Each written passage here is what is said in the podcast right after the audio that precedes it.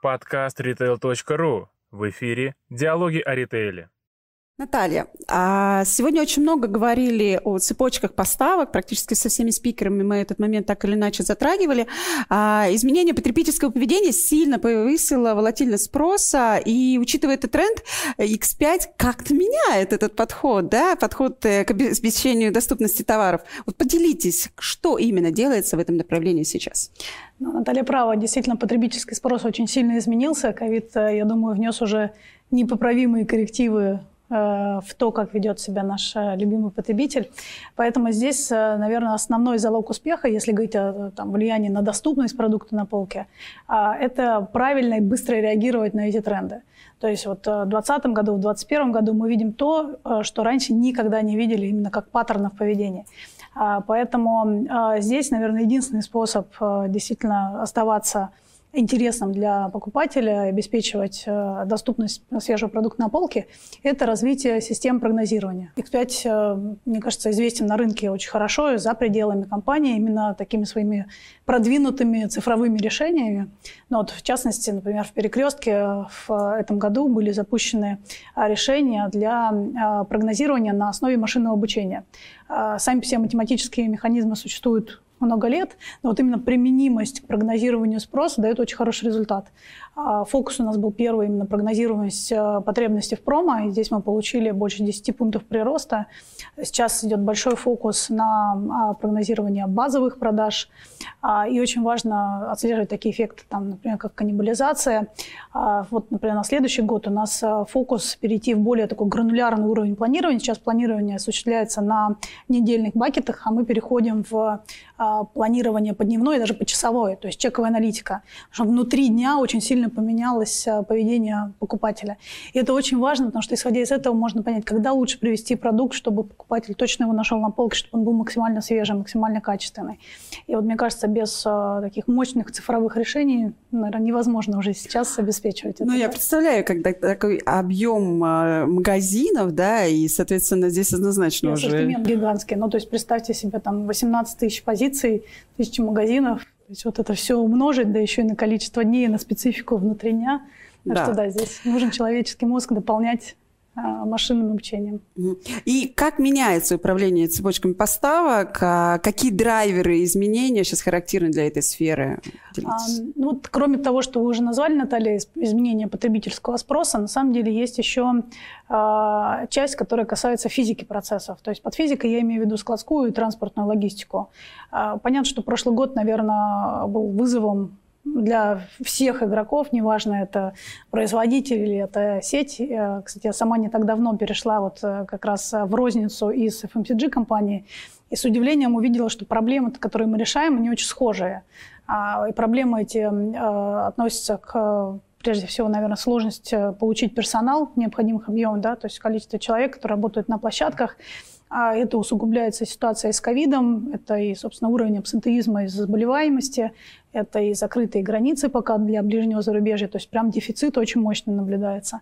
А второй такой ярко выраженный тренд – это проблема с транспортом. А, тоже, наверное, знаете, а, мировая экономика же классно взаимосвязана, поэтому вот а, дефицит металла и вообще повышение цен на металл провоцирует определенный дефицит именно машин mm-hmm. на рынке. Это раз. А во-вторых, с точки зрения водителей, мы видим следующий тренд. Средний возраст водителя увеличивается, то есть это означает, что люди молодые не приходят в эту профессию, переключаются на более простые работы, например, там доставщик в онлайн-торговле, поэтому здесь также наблюдается такой серьезный риск дефицита именно вот э, водителей а, техники, точнее не техники, а, а транспорта. Поэтому вот с этими двумя вызовами приходится бороться и производителям, и а, сети. И это все создает, э, я бы сказала, риски для устойчивости цепи поставок. А, ну вот в довершение, в доказательство, точнее, своих слов, могу привести прям факты. Мы видим относительно прошлого года, при том тренд релевантный и для а, перекрестка и для пятерочки идет снижение входящего сервиса от поставщиков. Мы много общаемся с ключевыми поставщиками, совместно ищем решения, а, но видим, что вот паттерны как раз очень похожи для всех. Поэтому, конечно, в ситуации новых реалий рынка и вот такой дефицитной обстановки в области обеспечения стабильности цепи поставок нужно совместно какие-то решения искать.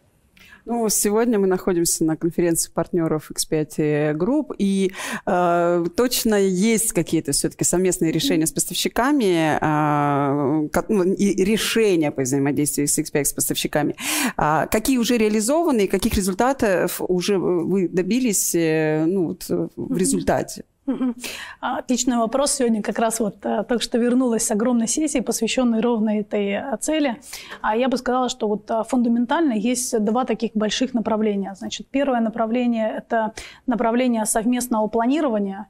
То есть э, это направление включает в себя обмен данными между сетью поставщиком, поставщиком совместный анализ узких мест и устранение этих узких мест – как правило, вот эти проекты по совместному планированию, они могут происходить там в разных форматах, именно там технических, но суть одна. Вот это совместное планирование, как правило, направлено на доступность продукта на полке.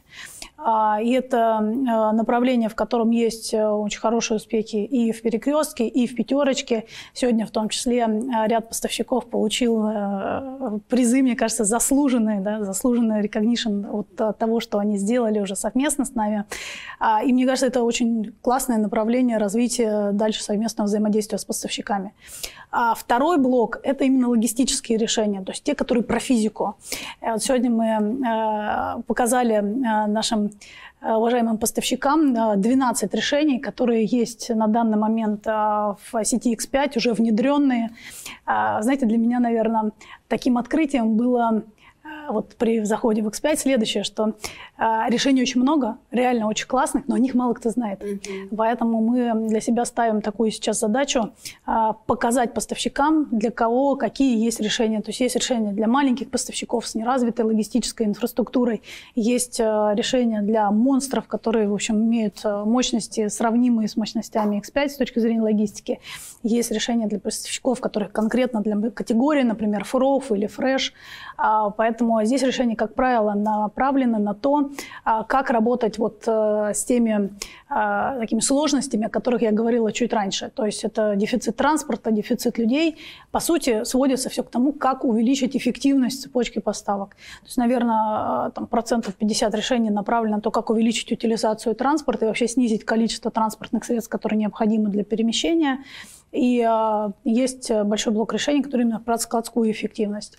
Вот э, я приведу пример. Э, может быть, он будет совсем простой, просто чтобы продемонстрировать да, вот конкретику. А, например, представь себе, что вы поставщик, э, э, у которого очень широкий портфель, а, но при этом э, оборачиваемость каждой конкретной позиции достаточно низкая. Это означает, что вам приходится возить часто и понемногу. Ваша утилизация транспорта, в общем, возим воздух, как-то большие поставщики воздуха называется. А, если мы совместно находим решение, при котором мы на одной палете размещаем несколько позиций сразу, а такие решения уже есть в нашей сети, то это позволяет поставщику сразу же значительно увеличить утилизацию машины, значительно снизить логистические затраты. Да, понятно, что затраты возникают на стороне сети, но опять-таки, если смотреть на это комплексно, то есть возможность в целом снизить затраты вот этой логистической экосистемы. И э, дальше всегда есть возможность договориться, каким образом мы это транслируем в позитив для покупателя. Вот такого рода решения. То есть в данном случае мы, вот, вы сейчас рассказали как кейс одного конкретного одного решения. А их таких 12. Да, их таких 12. А, соответственно, ну, я, наверное, могу только сказать, что коллегам стоит пересмотреть этот круглый стол, э, да. на котором все ключевые моменты да, были рассказаны. Мы сегодня прям подробно про каждое из 12 решений говорили, при том я бы не сказала, что это полный список, э, решений больше, а, но мы постарались сосредоточиться на списке Э, так, чтобы каждый поставщик для себя что-то нашел, что-то mm-hmm. релевантное. Ну и, наверное, можно уже в завершении нашего интервью э, задать такой вопрос, все-таки какие дальнейшие, решения, дальнейшие шаги по развитию э, цепочек поставок планируются mm-hmm. в ближайшие годы. Вот такие фокусные mm-hmm. какие-то моменты обозначить, Такое новое что-то, да? Да. А, а, ну вот давайте тогда тоже вот по этим двум блокам, как я обозначила, есть блок совместного планирования, есть блок логистических решений. Если говорить говорить про блок совместного планирования, мы двигаемся в сторону открытости данных и со стороны X5 э, хотим пропилотировать два разных подхода, понять, э, какой подход дает лучшие результаты для нас и для поставщиков, и э, с каким подходом мы дальше уже будем идти в такой масштабный роллаут. Это первое решение, которое мы договорились, будем пилотировать в рамках пятерочки, это CPFR, совместное планирование, прогнозирование и пополнение.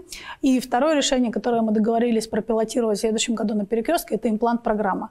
А посмотрим, как я сказала, что даст лучшие результаты, что будет интереснее по а, поставщикам, а самое главное, что будет давать лучший результат для потребителя.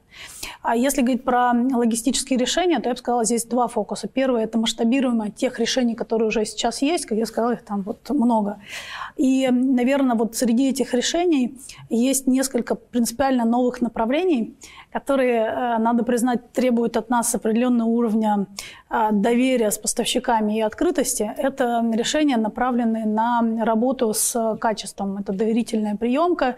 А, у нас есть интересное направление э, в пилоте приемка на поставщике по качеству. То есть, по сути, когда мы контролируем качество на площадке поставщика, а не на момент прихода на РЦ.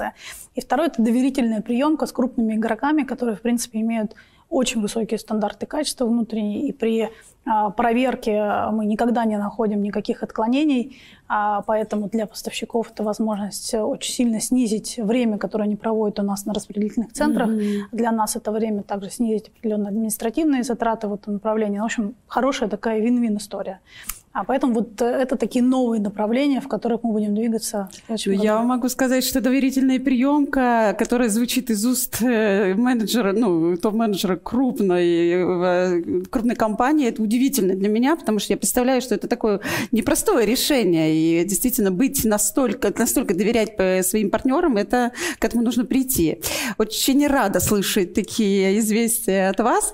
А, и очень надеюсь, что через год мы здесь уже услышим результаты этих пилотов. Очень надеюсь, что вы действительно их сможете реализовать и раскатить уже на большее количество проектов. Да, спасибо, Наталья. И действительно вы правы, что э, это некое изменение, изменение, прежде всего, сознания да, и поставщиков, и сети. Дальше, мне кажется, решения э, в области совместной эффективности лежат именно в открытости и вот э, в таких партнерских связках. Угу. То есть ситуация, когда партнерство выгоднее, чем вот перетягивание одеял. Поэтому я тоже внутренне очень верю. Вы правы, что это немножко такая смелая, амбициозная задача.